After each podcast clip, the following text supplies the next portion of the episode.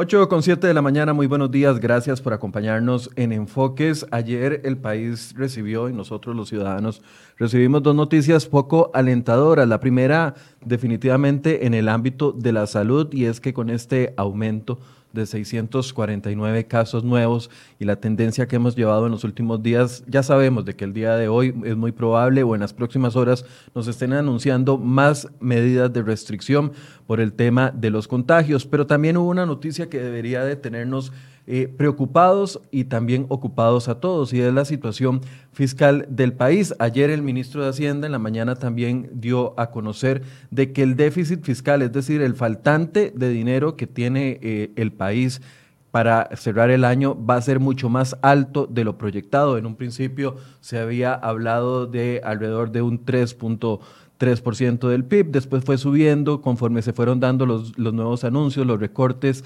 y eh, la última noticia teníamos de que haciendo muchos esfuerzos podíamos llegar a un 8% del PIB como déficit. Ayer ya nos damos cuenta de que esa cifra ya ronda el 10%. ¿De dónde puede salir ese dinero? Bueno, es que no hay muchas opciones. Tenemos un, país bastante endeudado, donde estamos rondando ya casi el 70% del PIB en endeudamiento. Eso quiere decir que si fuéramos una persona, ninguna entidad bancaria nos va a querer prestar porque estamos sumamente endeudados. La otra opción es recortar gasto, que ya el gobierno indicó de que el recorte que va a presentar a los diputados en las próximas horas es de alrededor de un 1% del PIB, que rondaría los 300 mil millones de colones. Claramente no es suficiente. Y la otra opción son algunas que no hemos querido como país dar el paso o no queremos como país dar el paso y menos en este contexto económico, que sería poner más cargas y más impuestos. Para hablar de esta situación vamos a conversar hoy con varios diputados, entre ellos la diputada Jorleni León del Partido Liberación Nacional, que se encuentra con nosotros vía remota desde Limón, y también el diputado Jonathan Prendas del bloque Nueva República. En pocos minutos estará incorporando el diputado Pablo Heriberto Abarca del Partido Unidad Social Cristiana. Eh, buenos días, doña Jorleni. Muy buenos días, don Michael. Muy buenos días al diputado Prendas que nos acompaña y muy buenos días, por supuesto, a toda la audiencia. Muchísimas gracias por permitirme participar el día de hoy en su programa Enfoques. Don Jonathan, buenos días. Buenos días, Michael, Yoleni, a Pablo y por supuesto a toda la familia de Serie Hoy y a los costarricenses que se encuentran en este momento sintonizando desde las diferentes plataformas tecnológicas. Es un tema muy importante que no tenemos que dejar pasar eh, por lado y que pues amerita decisiones muy, muy complicadas. Eso, eso, es lo que quiero enfocar. Eh, en días anteriores, cuando ha venido algunos de las autoridades de salud, específicamente el doctor Bosa, u, otros tipos de médicos que eh, están preocupados por la situación sanitaria nos han explicado que la salud no es solo un tema de la salud física, sino que la salud comprende otro tipo de situaciones y entre ellas está la salud social, pero también la salud económica, que es parte de lo que colabora. Y por eso tenemos que preocuparnos por todos los aspectos de la economía del país.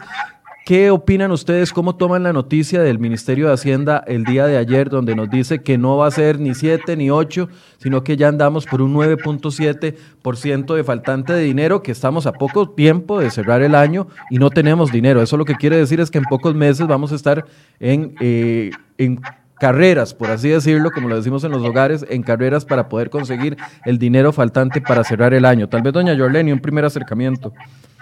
Gracias. Sí, bueno, efectivamente era, era un tema que ya lo veíamos venir. hemos visto cómo a lo largo de los últimos meses, incluso el mismo Fondo Monetario Internacional ha venido haciendo cambios en las proyecciones que inicialmente había establecido cada vez que el Fondo Monetario y otros organismos internacionales hacen análisis eh, las variaciones siempre son para menos, no son variaciones que mejoran.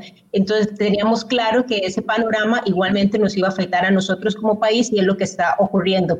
Yo no soy pesimista, pero estoy casi segura incluso que ese 9.7% que anunció el Ministerio de Hacienda el día de ayer va a ser mayor, tomando en cuenta que en la Asamblea Legislativa, por ejemplo, tenemos más de 30 proyectos de ley que de una u otra forma buscan exonerar este, a diferentes sectores o diferentes impuestos y que esos ni siquiera están contemplados dentro de ese 9.7% que ayer fue eh, anunciado. Pero además tenemos que considerar que el tema de la crisis sanitaria a lo largo de las últimas, la semana pasada y esta semana, ha tenido un cambio exponencial, incluso eh, que nadie esperaba iba a ser tan grosero como lo vimos el día de ayer. Y eso, por supuesto, deriva en muchísimos más gastos de tipo sanitario que hay que atenderlos sí o sí, y eso va a significar entonces que ese hueco que hoy tenemos de 9.7 va a ser muchísimo mayor, creo yo, va a llegar a un 10,5%, quizás no al 11% a diciembre de este año. Ese 11% que usted prevé es contando, digamos, algunos proyectos de ley que ya se están discutiendo en la Asamblea Legislativa, como lo son exoneraciones a la canasta básica o al sector turismo o a otros tipos de sectores como el de construcción, o si se aprobaran esos proyectos podrían ir ensanchando esa cantidad de dinero que va a hacer falta para cerrar el año, doña Jorleni.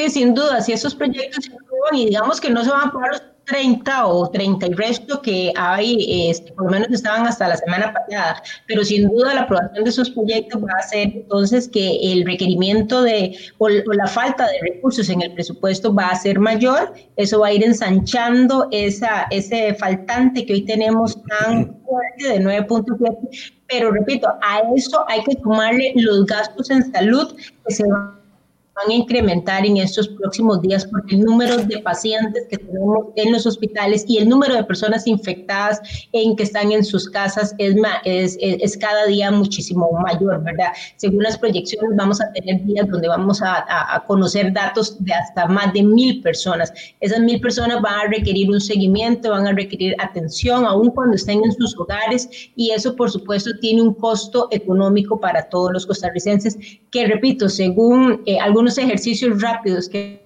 hemos hecho, podríamos estar cerrando el año casi con un, entre un 10,5 y un 11% de eh, déficit financiero en este país. Eh, don Jonathan, un primer acercamiento sobre el análisis que hace de esta noticia. ¿Lo toma por sorpresa? ¿No lo toma por sorpresa? ¿Era algo que, estaba, que ya había previsto usted con sus asesores? Eh, a ver, para el equipo económico de Nueva República esto ya estaba más que proyectado y más que sabido. Nosotros manejábamos esta cifra desde hace rato y no necesariamente por el tema de el manejo de la pandemia, sino por la falta de responsabilidad económica y fiscal que ha tenido este gobierno a lo largo de estos seis años y que se ha agravado en los últimos 12. Nosotros hemos proyectado específicamente que va a estar rondando el 10%, puede que sea un poco más, pero no se tiene que ligar con los proyectos de ajuste sobre el IVA, porque no podemos olvidar que estamos en una pandemia también económica. Los costarricenses, el 46% de la población eh, trabaja en el sector informal y ellos, si no salen a trabajar, no tienen con qué vivir. Y también hay sectores que son más formales, pero que en este momento están totalmente paralizados y que necesitan también una válvula de oxígeno para poder sostenerse y no cerrar y hacer más caótica esta emergencia. Por lo tanto, nosotros hemos en Nueva República no solo proyectado esta cifra, no nos, no nos alarma y no nos llama eh, pues, poderosamente la atención, ya la, ya la veníamos manejando, pero también estamos eh, viendo y poniendo sobre la mesa eh, la pandemia fiscal, que es producto de pésimas decisiones de un gobierno que no tiene una ruta económica. Por ejemplo, el día de ayer, cuando estaba participando de la, el análisis macroeconómico mensual que hace eh, los, los economistas de Ecoanálisis, estaba el ministro de Hacienda, don Ilan Villegas, y cuando dice la ruta de reactivación económica, simplemente lo que pone sobre la mesa son los préstamos del Fondo Monetario eh, Internacional y del Banco Mundial, sin tomarse el tiempo de explicar por qué tampoco en el recorte del presupuesto, de, ahora que va a presentar el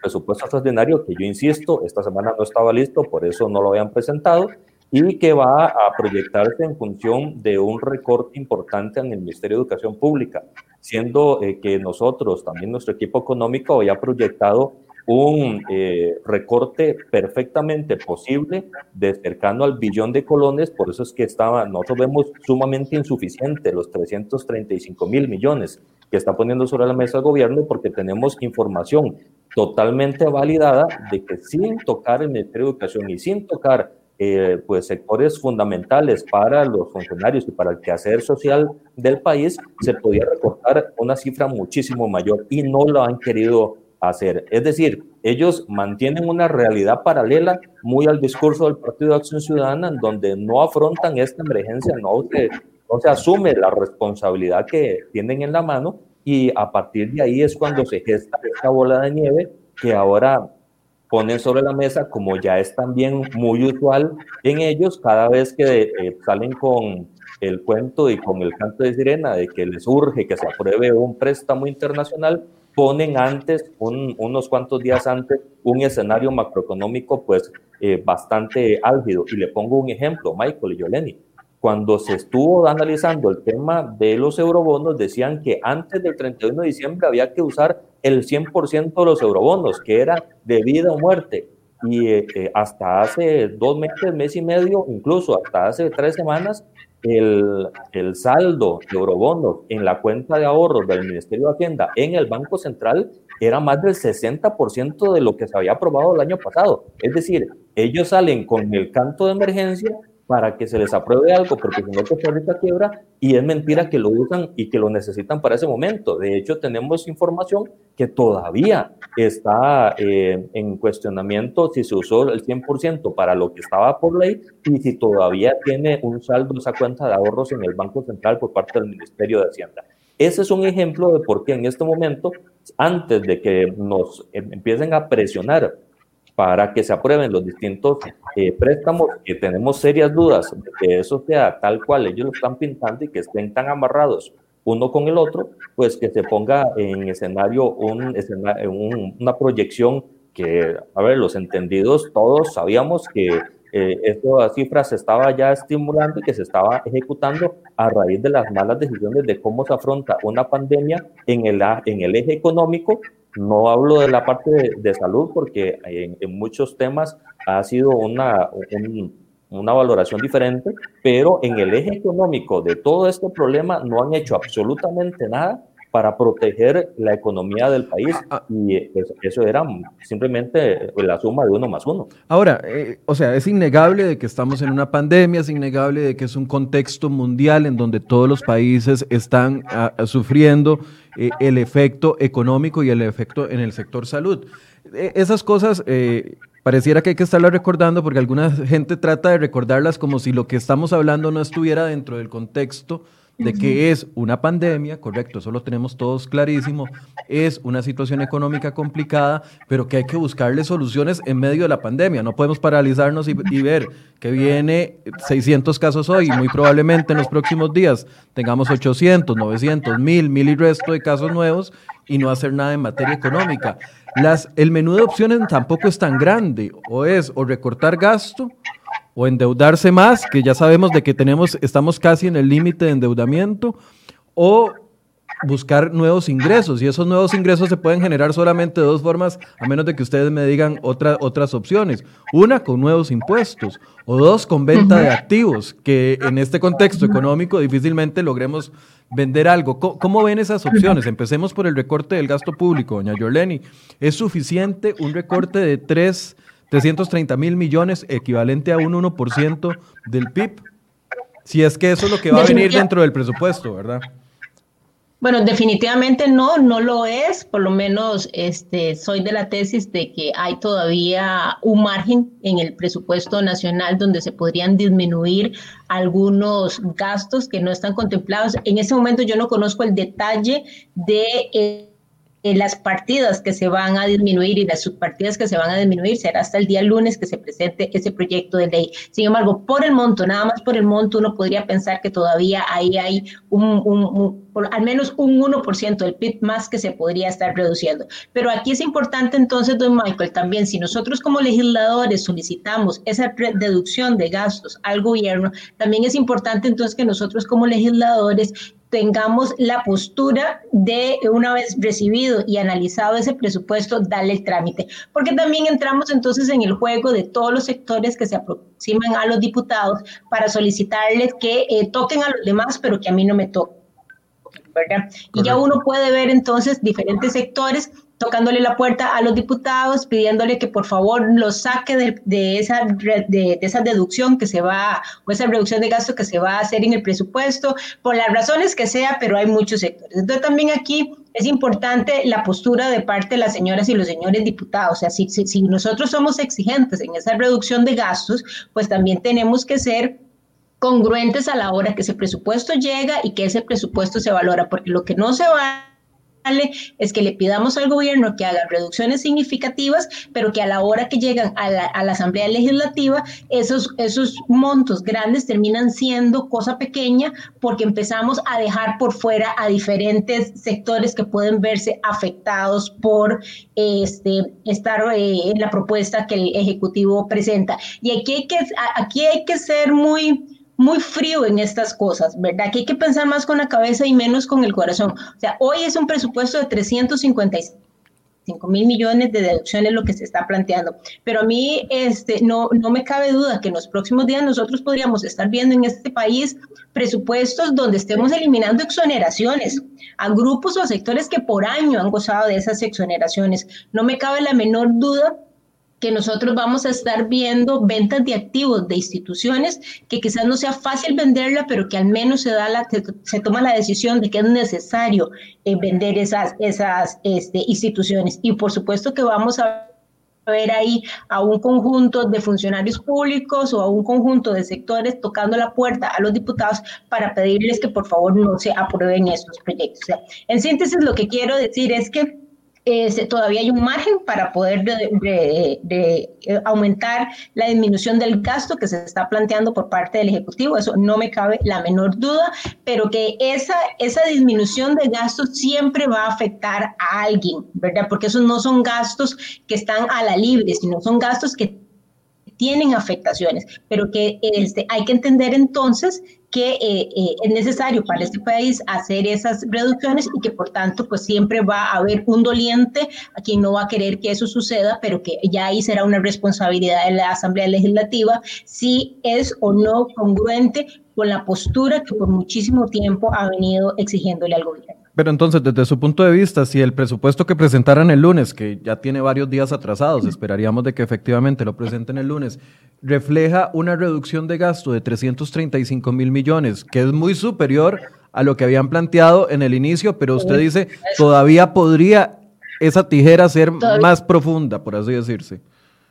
efectivamente, vamos a ver en algunos momentos que hemos revisado el presupuesto con mayor detalle, hay incluso eh, propuestas de hasta poder bajar en un 3% ese del PIB, ese presupuesto. Estamos hablando de casi de dos veces la suma que el lunes estaría llegando a la Asamblea Legislativa. El tema es que como no conocemos el detalle de las partidas y de las subpartidas, no sabemos qué es exactamente lo que se está deduciendo. Entonces, una vez que el lunes ese presupuesto, estaríamos conociendo ese detalle y a partir de ahí probablemente pidiéndole al gobierno que en un siguiente presupuesto extraordinario que se presente a la Asamblea Legislativa se tomen en cuenta otras partidas presupuestarias que podrían estar eh, tocándose para poder disminuir un poco el gasto. Pero que en todo caso, Michael, o sea, aun cuando el presupuesto de la República en otros 355 mil millones, que es un 1% del PIB, sigue siendo insuficiente para poder atender ese 9.7% del déficit financiero que hoy el país tiene. O sea, siempre habrá que recurrir a otra fuente alternativa de recursos para poder sostener el presupuesto que requiere este país para finalizar el 2020. Jonathan, sobre el recorte de gasto que se va a presentar el lunes empiezo por el final y me, después me devuelvo al inicio. No estoy tan seguro que se vaya a necesitar, si se hace responsablemente la tarea en Hacienda, recursos externos o medidas eh, especiales para poder llegar al 31 de diciembre. Me explico. Punto número uno, me devuelvo al inicio. Estamos hablando que el gobierno dice que es prioritario la salud, pero la salud con hambre genera enfermedad y genera problemas. Y el gobierno no ha hecho nada para evitar el hambre, para evitar el cierre de, comercios para evitar la parálisis productiva que tiene en este momento el país. Eh, teniendo eso muy claro, voy a explicar con dos analogías qué es lo que ha hecho el gobierno en los presupuestos extraordinarios. En el anterior que se rechazó, lo que hizo fue presentar un recorte al presupuesto básicamente como cuando uno sacude la mesita del televisor mm, por encimita, pues, sin levantar nada y vámonos. Con esto lo que está haciendo es barrer por donde pasa la suegra. Tampoco están haciendo la tarea. Por eso es que nosotros estamos totalmente convencidos que puede perfectamente llegar al 3% del Producto Interno Bruto este recorte. Tenemos eh, eh, señales muy claras y puntos específicos. Por ejemplo, suma sin asignación presupuestaria. Son 196 mil millones de colones lo que se presupuesta y que todavía está en este momento por ejecutarse. Reducción de transferencias a entes con superávit, 154 mil millones que perfectamente también se podrían tocar. Capacitación y protocolo, 38 mil millones de colones. Reducción de gastos en Cancillería, 1.300 millones. También servicios comerciales y financieros, 470 mil millones. Eso es, hasta hace mes y una semana todavía estaba disponible y que no creemos que en tiempos del COVID, donde todo está paralizado, pues lo hayan gastado tan alegremente. Si es así, me gustaría saber en qué y la justificación de cómo lo hicieron. Es decir, nosotros en Nueva República, nuestro equipo económico, ha hecho la tarea para poder saber qué es eh, si es prudente o no lo que está proyectando el gobierno y hasta ahora la nota del gobierno ha sido negativa. Reprueban en el examen de revisión de cómo están las arcas del Estado y por lo tanto nosotros seguimos con el, el ojo puesto a que eso se haga responsablemente porque el país así lo necesita en este instante. Estamos hablando también que eh, le hemos señalado una y otra vez desde hace un año al gobierno una serie de medidas para que puedan eh, utilizar plata que ya tienen y eh, medidas de buenas prácticas, ahora que estamos ya en la OCDE, siendo parte de este organismo que necesita también implementar buenas prácticas de comportamientos en la función pública y que eso le va a generar otro billón de colones de ahorros en, en función de la eficiencia. Es decir, estamos hablando de reducción de trámites y no solo de un anuncio que van a hacer algo para lograrlo, porque llevan tres veces de anunciar que anuncian una reducción de trámites. Si hacen el gobierno digital, la plataforma tecnológica real, que no es tampoco costosa, lo que se podría ahorrar es 2.84 puntos del PIB. También estamos hablando de licitaciones públicas como la de Caldera, que en este momento, por cierto, está en investigación en la Comisión de Control de Ingreso y Gasto, porque las decisiones que se están tomando arbitrariamente van en contra de, de las arcas de la hacienda pública y de la eficiencia del gobierno. También estamos hablando de usos de fondos del sistema Banca para el Desarrollo. Banca para el Desarrollo tiene más de 400 millones de dólares en, sin asignar a un banco, sin asignar a un proyecto y que están ahí durmiendo el sueño de los justos.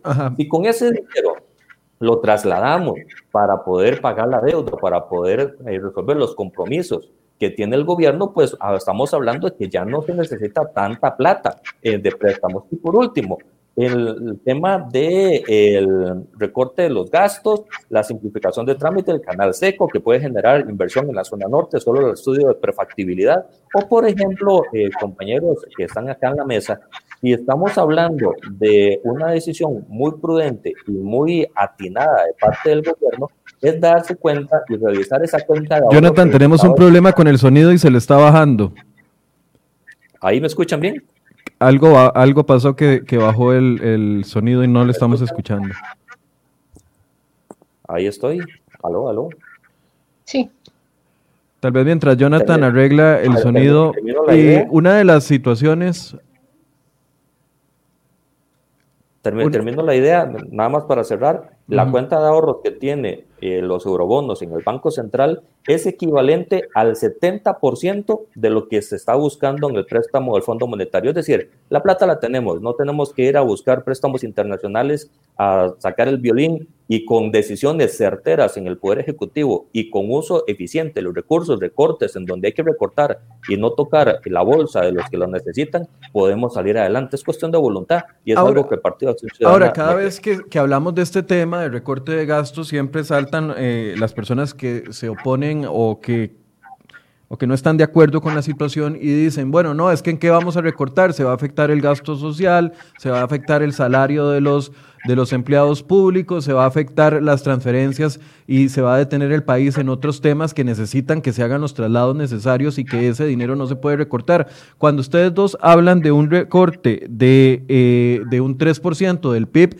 es sin afectar las transferencias, los programas sociales, los salarios públicos, etcétera, etcétera. Efectivamente, o sea, vamos a ver, aquí sí hay algo que hay que cuidar y absolutamente hay que cuidar, es el tema del gasto social. Cualquier cosa puede verse afectada en este país, desde los salarios de los funcionarios, y, solamente estoy hablando en voz, eh, pensando en voz alta, no, no es que así tiene que ser, pero desde los salarios hasta, no sé, cualquier otro tipo de inversión. Aquí el tema del gasto social es el que hay que cuidar, porque el gasto social se convierte en esa barrera protectora que entonces ayuda a sostener a ese grupo de personas que tienen necesidades todos los días importantes y que hay que ayudarles a poder hacerle frente a sus necesidades necesidades diarias, pero que además es un grupo que cada vez se hace más grande. Eh, en marzo de este año era un 20, casi un 21%. Yo estoy segura que en este momento puede ser como de un 28% aproximadamente. Y cuando termine esta pandemia va a ser todavía un grupo muchísimo mayor. Cuando hablamos de reducción del gasto, yo quisiera eh, que quede claro que el perfil de esa reducción de gasto es todas aquellas cuentas o subcuentas que tiene el presupuesto nacional que no están vinculadas con el gasto social. Por ejemplo, publicidad, ¿verdad? Publicidad no es algo que afecta a, ninguna de estas este, cuentas que tiene la atención de las personas en estado de necesidad. O estamos hablando de reducción de alquileres, o estamos hablando de este, construcciones que no son indispensables. El CNP que quería construirse un nuevo edificio. Bueno, no es, no es necesariamente eh, trascendental que en este momento se construya esa nueva sede que eh, requiere el Consejo Nacional de Producción. Estamos hablando entonces de viáticos, estamos hablando de papelería, estamos hablando de combustible, estamos hablando de comunicaciones, estamos hablando eh, probablemente eh, de, mejorar la deuda para disminuir el pago de eh, intereses, estamos hablando, no sé, de servicios de alimentación, de ese tipo de rubro, ¿verdad? Que no tiene una implicación importante en términos de continuar haciendo las inversiones que este país requiere hacer, porque efectivamente eso dinamiza economía, pero que tampoco tiene que ver con el gasto social, que hay que cuidarlo hoy más que nunca. Y todo lo que podamos incluso meterle a esas partidas, hay que metérselas para poder ayudar a contener a todo ese grupo de familias que hoy tanto requieren recursos. Es, esa es. Pero perdón que, que, tome más tiempo del que me quiera asignarlo, Michael, pero aquí hay otro asunto que es absolutamente importante y es cuidar la calidad del gasto, ¿verdad? No se trata de abrir bonos proteger, como lo hemos venido viendo en estos meses, donde muchas personas reciben el bono sin ser necesarias necesariamente las personas a las cuales se destina el bono, no, no están dentro del perfil. Y esa ha sido una queja recurrente que hemos visto de parte de diferentes este, actores en este país, donde hacemos un llamado de atención al gobierno, porque el tema aquí está en cómo mejorar la calidad del gasto. Y cuando hablamos de mejorar la calidad del gasto, es que aseguremos que esos recursos que se están asignando a este tipo de programas o atenciones genere muchísimo más de lo que actualmente está eh, generando. Yo vi, por ejemplo, una nota de serie hoy donde estamos comprando bolsas de papel, con lo cual estoy completamente de acuerdo en la Caja Costarricense del Seguro Social para entregar medicamentos, pero estamos a, da la impresión que estamos pagando sobreprecios por esas bolsas de papel, ¿verdad? Eso es no cuidar la calidad del gasto. Efectivamente, ahí estamos ante un tema eh, ambiental que tiene una repercusión importante para el país, pero eso no significa que tengamos que comprar la bolsa de papel al precio que a alguien se le ocurra que hay que pagar esa bolsa de papel, ¿verdad? Y en esto yo creo que el gobierno no ha sido cuidadoso en eh, tener siempre presente que la calidad del gasto debe de generarme más más valor del valor monetario del cual estrictamente estamos hablando. Ayer el gobierno hablaba de, bueno, el presidente dijo que en los próximos días se estaría enviando un proyecto de ley para rebajar los salarios de cierto sector de los empleados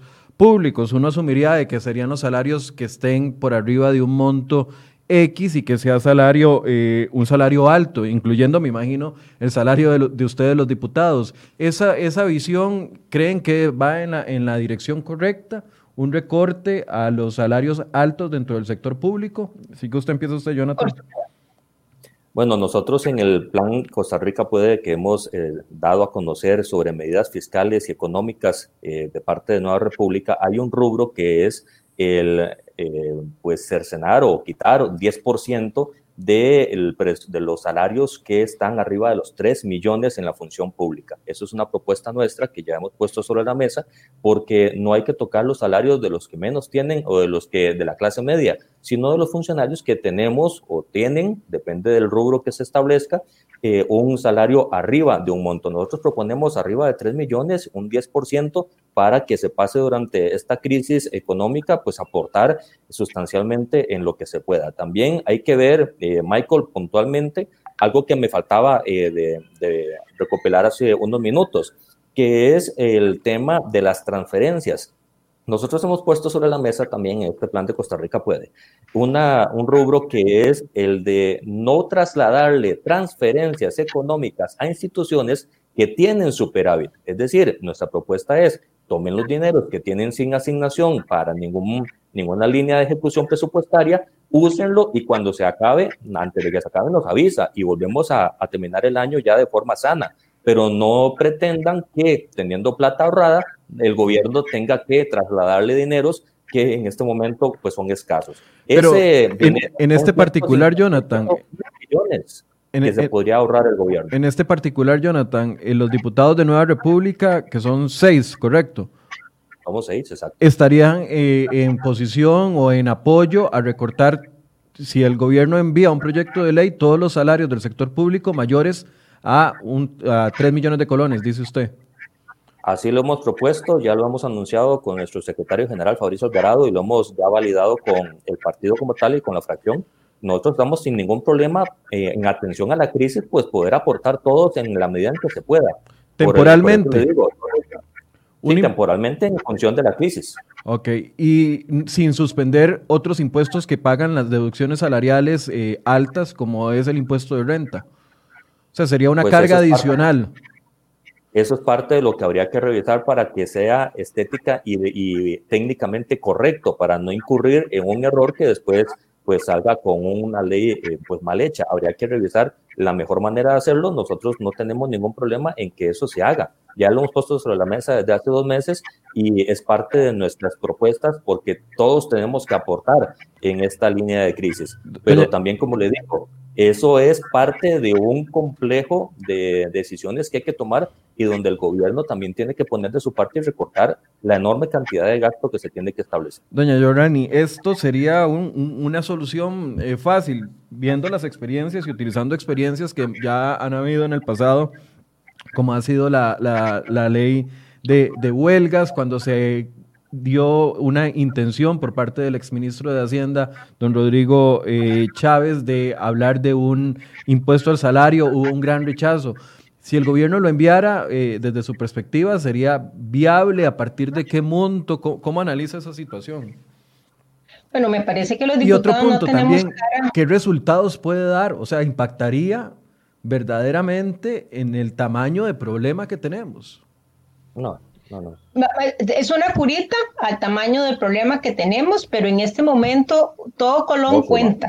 O sea, todo cuenta en este momento. Eso no va a salvar, eso no va a generar el 9.7% del déficit que hoy tenemos, pero claro que suma. Y me parece que los diputados de la República y los jerarcas en general que tienen salarios superiores o salarios importantes en este país, no tenemos cara para decir que no a una propuesta de este tipo. Hasta hoy la mayor carga la ha asumido el sector privado en este país, con consecuencias en algunos casos hasta dolorosas de cómo han tenido que apechugar, echarse al hombro esa, esas cargas que ha generado esta crisis financiera y ya llegó el momento en el que también los funcionarios públicos tengamos que asumir eh, responsablemente eh, eh, también esa carga que conlleva hoy la situación financiera y sanitaria de este país. Así es que yo no veo cara para que un diputado o una diputada esté en contra de un proyecto de ley de esta naturaleza. Quisiera nada más agregar que con el tema del impuesto, de los impuestos de renta que pagan los salarios, obviamente al disminuir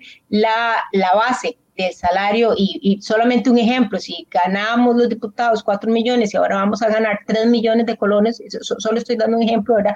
Eso hace en automático también que la base del impuesto de renta disminuya. Entonces ahí no debería de haber ningún conflicto de si el de si el impuesto de renta es el mismo o es el menos, porque en automático va a bajar ese impuesto de renta y eso entonces va a, abrirle mayor viabilidad a un proyecto con estas eh, características. Tendría que entenderse como un impuesto solidario adicional y, punto. Y punto, nada más como un impuesto solidario eh, adicional exactamente, definirle la temporalidad que el Ejecutivo considere que es la temporalidad que requiere un proyecto con estas eh, características, pero vamos, me parece que ya llegó el momento en el que los funcionarios públicos también tenemos que hacer un aporte sustancial a una iniciativa de este tipo que no cura la situación, pero que sí suma a, mejorar un poco la condición que nosotros tenemos. Eh, eh, el otro aspecto es la venta de activos, que ya ambos lo tocaron de una u otra manera. Nos acaba, teníamos tres invitados esta mañana, también el, el diputado Pablo Heriberto Abarca, pero estaba en una reunión y nos acaba de avisar de que se le complicó y no va a poder participar. Eh, solo para que ustedes lo sepan. Decía que la otra opción, antes de pasar al endeudamiento y a, ver si vamos a poder conseguir más préstamos, es el hecho de que eh, se pueden vender instituciones, pero es, el mejor momento para hacerlo. ¿Cuáles? Porque el gobierno solo habló de VIXA en su momento y alguna posible concesión de FANAL, y eso, y hasta ahí pare de contar. Tendríamos que irnos más agresivamente ante el tamaño del problema que hay. En ambas propuestas que ha hecho el gobierno, por ejemplo, cuando Rodrigo Chávez puso sobre el tapete el tema, solo con el anuncio de la forma en que lo hizo y la inestabilidad que tenía el Ministerio y tiene el Ministerio de Hacienda, las acciones y el valor de ambas instituciones bajó en el mercado. Me parece que eh, no han sabido tocar el tema en el gobierno y algo que tenía un valor pues más relevante lo están eh, le están bajando su, su, precio en el mercado por la forma tan, tan negligente, tan superficial, tan falta de tacto de tocar estos temas. Y por eso es que el, la venta de activos, cuando se tenga que hacer y las que se tengan que hacer, eventualmente hay que tratarlo con guantes de seda para que el gobierno y el país gane, o sea, que sea algo donde vayamos a ganar como país y no simplemente en donde al final de cuentas entregamos el, el bien para no generar más costos de, de mantenimiento. Y esto es algo que, insisto, el gobierno tiene que entender que no está en una universidad ensayando hipótesis para generar una teoría. Estamos en la práctica en donde cualquier comentario genera una bola de nieve que ya vimos el hueco fiscal y que ya vimos la OPAD y que ya vimos lo de Caldera y que ya vimos todo lo que está pasando y ellos insisten en ser eh, pues eh, faltas de tacto a la hora de tocar temas tan importantes. Insistimos, hay un 1%, más de un 1% que se puede recortar del gasto y hay un 1% que se puede recortar en eficiencia para generar menos gasto, eso sin tocarle el bolsillo a los costarricenses, eso generando bienestar y eso atendiendo a la pandemia económica que en este momento tiene el país. Doña Jorleni, eh, Igual, cualquier venta de un activo tendría que ser a través de una ley, tendría que pasar por la Asamblea Legislativa, tendría que generar discusión, tendríamos que conocer los pros y contras de esa institución, las deudas, o sea, tampoco es que tenemos muchas instituciones muy pudientes, muy solventes, muy atractivas, como que podamos vender como país para tratar de solventar la situación económica. Igual se va a generar bulla si se llegara a poner este planteamiento. Es difícil tocarlo con guantes de seda, es lo que quiero decir. Así es, sin duda, pero mm, eh, vamos a ver más allá de la discusión que se puede dar en el plenario, aquí hay que tener claro un principio del mercado, ¿verdad? Y que se vende lo que alguien compra, ¿verdad? Nosotros para salir a vender activos, hay que vender activos que efectivamente sean atractivos en el mercado. Salir a vender de repente, no sé, Fanal en este momento, pues uno dirá, bueno, ¿qué tan atractivo es Fanal en este momento, ¿verdad? O qué tan atractivo puede ser VIXA en este momento en el mercado, diferente a otros activos que el país tiene que sí podrían ser muchísimo más atractivos. Entonces, el primer, el primer paso me parece que es definir cuáles son los activos que vamos a vender en términos de asegurarnos que efectivamente hay mercado que quiera adquirir esos activos, ¿verdad? Porque también podríamos hacer la pantomima de salir a vender una serie de activos que sabemos que nadie le interesa en este momento comprarlos y después decir, ve, yo salí a vender activos, pero nadie me los compró. Y claro, nadie me los compró porque eran activos que a nadie le interesaba adquirir. Entonces, primer, el primer ejercicio es definir cuáles son esos activos que sí,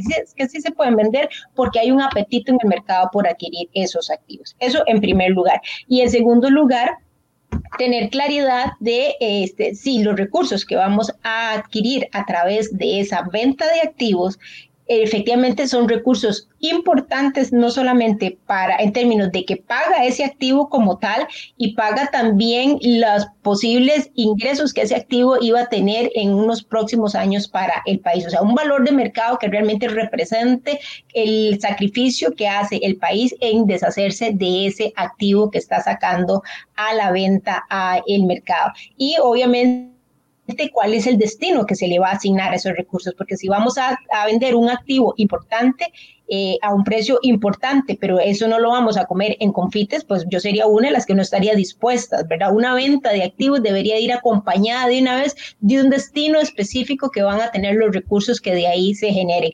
Va a ser para pagar deuda, va a ser para hacer estas inversiones, va a ser para acompañado de esos destinos específicos, es, me parece que es indispensable para poder avanzar cualquier proyecto de ley en la Asamblea Legislativa, pero nunca ir a una venta de un activo sin que esto no tenga, no tengamos claridad de qué, en qué se van a usar los recursos que esa venta de ese activo vaya a, generar, ¿verdad? Creo que esos tres aspectos facilitarían muchísimo la, este, la venta de cualquier activo en este, en este país. Viendo todo. Y por supuesto. Termine la idea, perdón a vender, cualquier activo que se vaya a vender, pues siempre va a generar dolores en el corazón para alguien, ¿verdad? Siempre va a haber algún doliente ahí que no quiera que, su, que ese activo se venda, pero eh, vamos, eh, este país se ha hecho muy grande en términos de estructura y en términos de operación y no vemos reflejado esa estructura, esa operación en términos de un sector productivo que, que se vea beneficiado de toda esa estructura y de todo ese aparataje que tiene el Estado y que me parece que ya llegó la hora en, que empezar, hay que empezar a definir cuál es el Estado que nosotros los costarricenses ocupamos y queremos tener en los próximos 30 años en este país. Y definitivamente va a pasar por la venta de activos y definitivamente va a pasar por el cierre de instituciones, ya sea eh, que desaparecen del todo o que son absorbidas por otras instituciones mayores. E, el último tema, y ya Jonathan se tiene, don Jonathan se tiene que desconectar, pero para que dé una opinión rápida, es el tema del endeudamiento.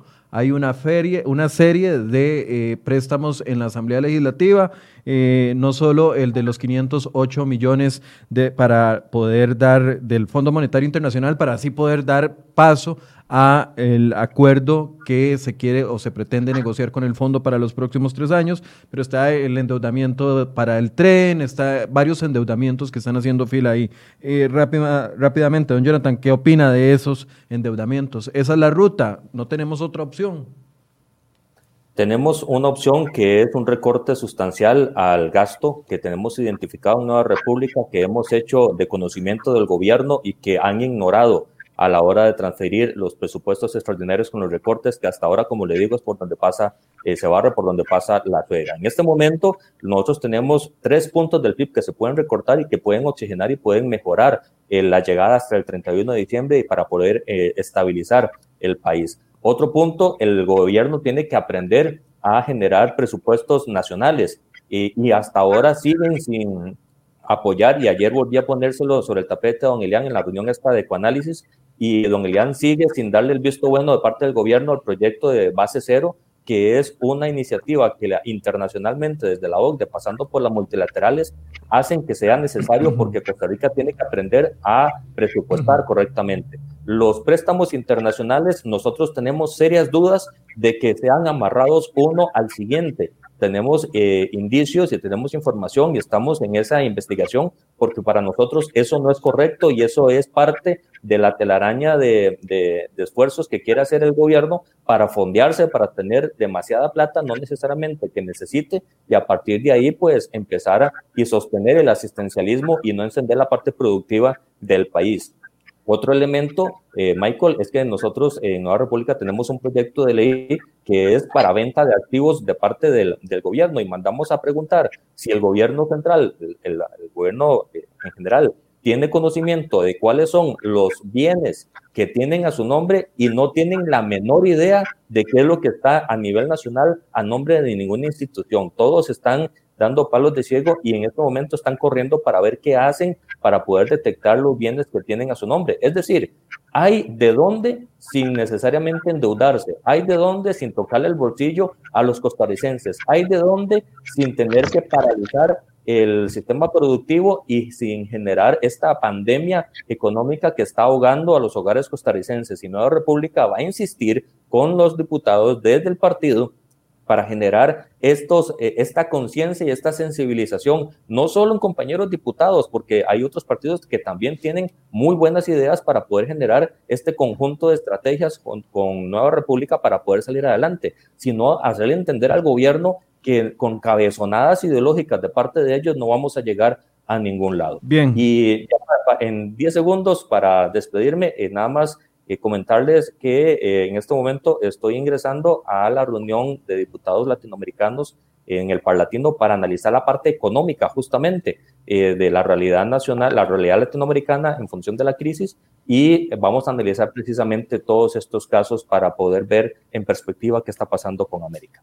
Bien, gracias a Jonathan Prendas de Nueva República por acompañarnos unos minutos esta mañana. Continuamos con doña Jorleni. Buenos días, Jonathan, gracias.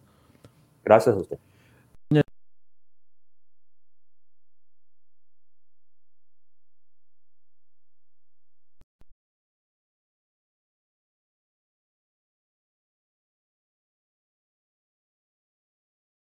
Ok.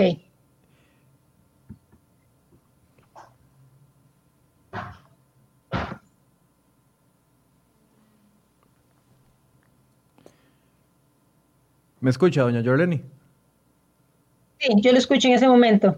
Bien, algo pasó, nos desconectamos, pero aquí estamos de nuevo. Que le proponía el tema del endeudamiento. Es eh, una situación delicada porque cuando uno es buen, buen deudor, y buena paga, todos los entes que le quieren prestar a uno están encima de uno ofreciéndole una condición mejor que la otra.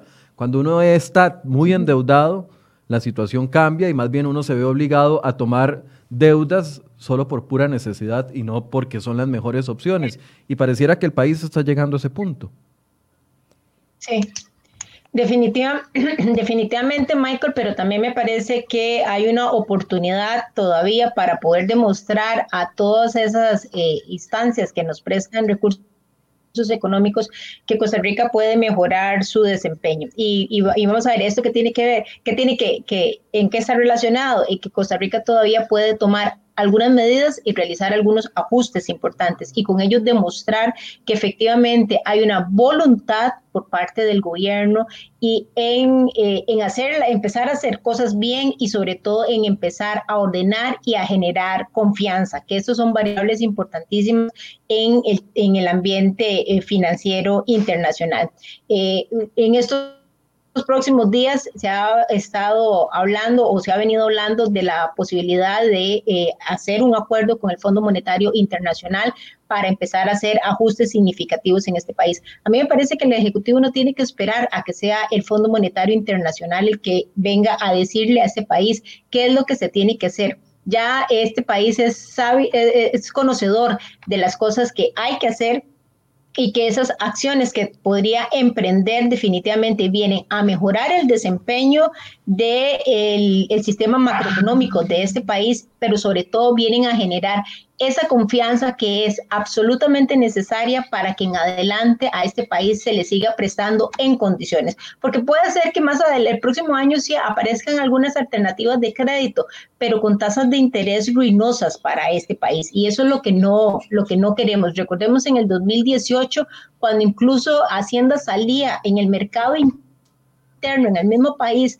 a este, colocar bonos, las tasas de interés que hubo que pagar, porque incluso en el mismo país ya había todo un ejercicio de especulación que, eh, provocaba entonces altísimas tasas de interés que todos los costarricenses tenemos que pagar. Bueno, nosotros estamos justamente en este momento en condiciones para empezar a hacer esos ajustes que permitan entonces volver a recuperar la confianza de los organismos internacionales prestadores y de esa manera asegurar deuda pública que tenga condiciones adecuadas para poder ir eh, caminando entonces en los próximos años, porque eso no es un asunto que se arregla ni en el 2020 ni en el 2021, esto nos tomará muchísimos años, 10, 15 años para, para ir nosotros estabilizando la situación macroeconómica de este país y la deuda. Aquí lo que se requiere entonces es voluntad de parte del Ejecutivo para tomar la decisión y decir, a partir de este momento vamos a arrancar con este plan de ajustes que este país necesita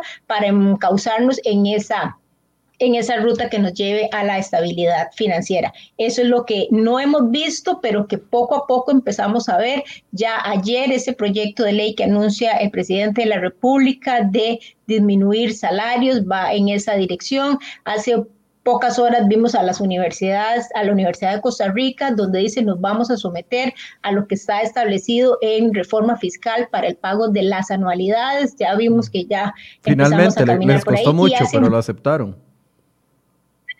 Costó mucho, efectivamente, y, interesantísimo porque hace como dos semanas que presentamos el informe del FES, todavía el informe del FES se descalificaba, ¿verdad? Significativamente se descalificó por parte de las universidades en términos de que los datos eran incorrectos, que los datos estaban, no era la realidad de las universidades y demás. Y hace menos de 24 horas la Universidad de Costa Rica toma la decisión de ajustar sus anualidades de acuerdo a lo que está establecido en la regla fiscal y me parece que en los próximos días vamos a ver a las otras universidades también haciendo los mismos ajustes, no porque a los diputados se les antojara, sino porque es la realidad que hoy que hoy este, tenemos. Me parece, volviendo entonces otra vez al tema de la, de la deuda, vemos un gobierno que tímidamente empieza a dar los pasos, lo cual es, este, es lamentable porque estamos perdiendo tiempo importante que se podría aprovechar.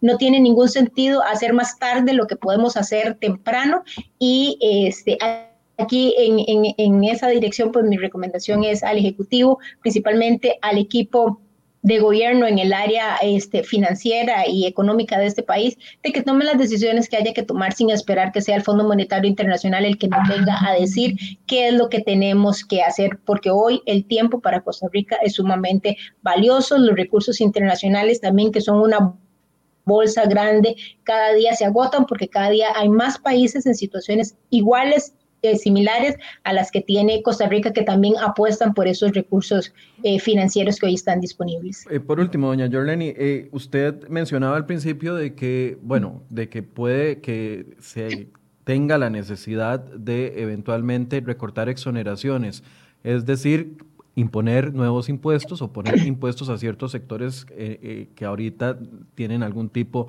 de vía libre para no hacerlo sería contraproducente para la economía, para una economía tan debilitada. ¿De qué estábamos hablando? Estamos hablando de elevar el IVA a un, no sé, como se ha dicho, de un 13 a un 15%, estamos hablando de impuestos a zonas francas, ¿de qué estamos hablando específicamente en eso? Hasta el, hasta el momento el gobierno solo ha dicho el tema de los salarios a los empleados públicos mayores y hay una persona que nos está preguntando constantemente de que si sería, voy a ver si lo encuentro, Diana Campos dice, sería sobre el salario ordinario o incluye el salario extraordinario. No lo sabemos porque el presidente solo lo mencionó y no ha dado los detalles de ese proyecto de ley, pero ¿en qué dirección?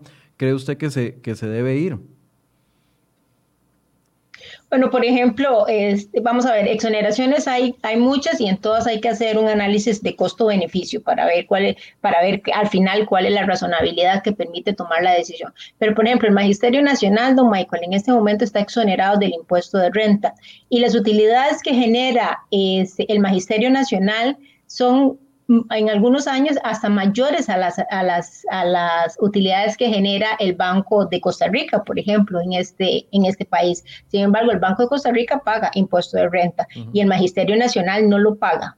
Esas son las exoneraciones que uno tiene que empezar a ver, bueno, ¿Quiero seguir sosteniendo esto o no quiero seguir sosteniendo esto? Las cooperativas grandes, no estoy hablando de las cooperativas pequeñas y, ni medianas, estoy hablando de esas cooperativas grandes, Copenae, Cope, no sé, Cope Servidores, cooperativas realmente grandes, ¿verdad? Que siguen estando excluidas de pago de impuestos de renta y nosotros tenemos como país que valorar si efectivamente queremos sostener ese modelo de exoneraciones o si ya llegó el momento de ir estableciendo el pago de renta de manera escalonada o de manera eh, completa de un solo en un solo este momento que se requiere. Eh, vemos eh, otros otras este otros sectores que también están siendo exonerados, que ya llevan muchos años de ser exonerados y que uno pensaría que, bueno, ya llegó el momento en el que estos sectores deberían de incorporarse. Pero repito, cada una de esas exoneraciones el gobierno tiene que analizarlas en términos del costo-beneficio que le genera este, el, el mantener o el eliminar esa exoneración generación. No estoy diciendo que todas tengan que desaparecer, pero de repente algunas van a tener que eh, desaparecer para empezar a aportarle recursos al presupuesto nacional de este país, siempre con el compromiso de que el gobierno debe ser responsable en la calidad del gasto. Ya este país no está para tolerar esos despilfarros que hemos eh, que, hemos incluso hasta normalizado en este país, que los vemos como, como, como que no pasa nada, como que siempre ha sido así, como siempre ha sido así, siempre tendrá que ser de esa manera. Ya llegó el momento entonces de dejar de normalizar esos gastos y exigir, y esa es la palabra, exigir una mayor calidad del gasto público. Cada colón que este país paga impuestos debe de verse reflejado en un aporte muchísimo mayor a este, toda la sociedad costarricense. Bien, muchísimas gracias, doña Yoleni. ¿Ya el lunes se reincorporan ustedes? El lunes nos reincorporamos ya, sí, vamos a arrancar en el plenario, este, vamos a, hacer todo lo posible, eh, me parece a mí, en dos direcciones. Una, en eh, incorporar en la agenda del plenario realmente aquellos proyectos que son urgentes para este, para este país. De repente nos vemos votando proyectos que no tienen ninguna este, eh, urgencia para Costa Rica, pero que, los estamos eh, votando. Entonces, yo creo que ahí hay que hacer un esfuerzo para solicitarle al presidente del Congreso y a los jefes y jefas de fracción que la agenda se ponga de aquellos temas que estén realmente relacionados con la inmediatez que tiene este país y lo otro, eh, tratar de sesionar lo menos posible o que las sesiones sean lo más cortas posible, un poco acatando las medidas que el Ministerio de Salud ha girado en días anteriores. Bien, muchas gracias a la diputada Yoleni León que nos acompañó esta mañana, Jonathan Prendas que nos acompañó también unos minutos, eh, Pablo Heriberto Abarca eh, del Partido Unidad Social Cristiana estaba eh, listo para intervenir a las 8 y 30, pero tuvo una situación de última hora y se le complicó. Pero muchas gracias a los diputados por darnos este espacio y por supuesto le vamos a dar seguimiento al tema en los próximos días. El lunes vamos a ver los resultados de este fin de semana. Ojalá que acudamos y acatemos acatemos es la palabra, las medidas que nos están impulsando por parte de las autoridades y las que ya conocemos nosotros para cuidarnos. No es jugando, son 600 49 casos y no sé si ustedes lo han notado, pero cada vez que tocamos un, pico nuevo nos mantenemos cercano a ese pico y lo superamos. Así que eh, es de esperar que en los próximos días se sigan dando estas cifras de casos nuevos y por el bien del país, por el bien de todos, ojalá que nos mantengamos cuidándonos cada uno de nosotros. A las una de la tarde vamos a estar conectados con la conferencia de prensa desde Casa Presidencial. Muy buenos días y muchas gracias por su compañía.